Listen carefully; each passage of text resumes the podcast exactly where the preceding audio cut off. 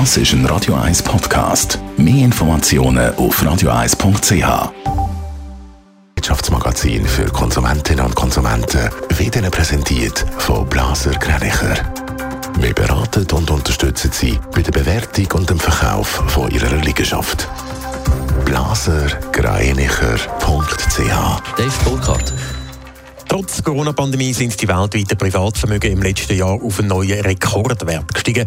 Laut der Boston Consulting Group haben die persönlichen Finanzvermögen 2020 einen Wert von 250 Billionen Dollar erreicht. Das sind über 8 Prozent mehr als noch im Jahr vorher.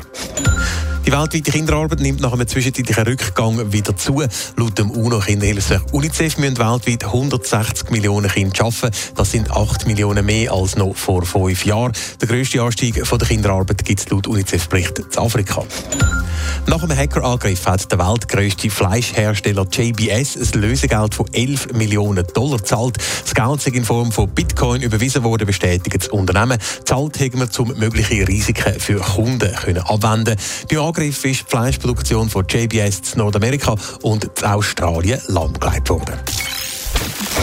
Die Sommerferien die kommen näher und auch sonst animiert das Wetter zum Velofahren. Velofahren ist in der Schweiz wahnsinnig im Trend. Eine Umfrage zeigt jetzt aber, viele Schweizerinnen und Schweizer äh, vergessen bei ihrem Velo die richtige Versicherung. Dave Burkhardt. Ja, offenbar geht der Versicherungsschutz beim Velo in der Schweiz gern vergessen. Zu dem Schluss kommt eine Umfrage von Finance Scout 24. In der Schweiz ist allein im letzten Jahr eine halbe Million Velos neu verkauft worden. Das sind 140.000 mehr als im Jahr vorher. Und so wie es aussieht, könnte es auch in diesem Jahr gerade nochmal einen neuen Verkaufsrekord bei den Velo geben. Aber eben mit der Zahl der Verkäufe steigen eben auch die Velo-Diebstahl. Die Velos sind zwar normalerweise in der Grunddeckung von der Hausratversicherung integriert. Ein Diebstahl wäre dann aber eben nur versichert, wenn das Velo bei einem daheim gestohlen wird. Für einen Diebstahl auswärts oder auch auf Reisen bräuchte es eine Zusatzdeckung und die wird in der Schweiz offenbar häufig vergessen. Dabei würde sich eine richtige Versicherung fürs Velo lohnen, gerade bei E-Bikes. Ja, die sind ja eben meistens eher auf der teuren Seite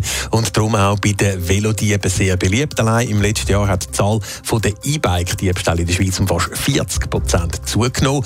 Macht man jetzt eine erweiterte Versicherungsdeckung speziell für Velos, ist man dann nicht nur gegen den Diebstahl vom Velo selber, sondern auch bei Vandalismus, also wenn einem zum Beispiel der Akku vom E-Bike gestohlen wird oder bei Schäden äh, am Velo nach einem Sturz oder einem Unfall versichert. Netto, das Radio 1 Wirtschaftsmagazin für Konsumentinnen und Konsumenten.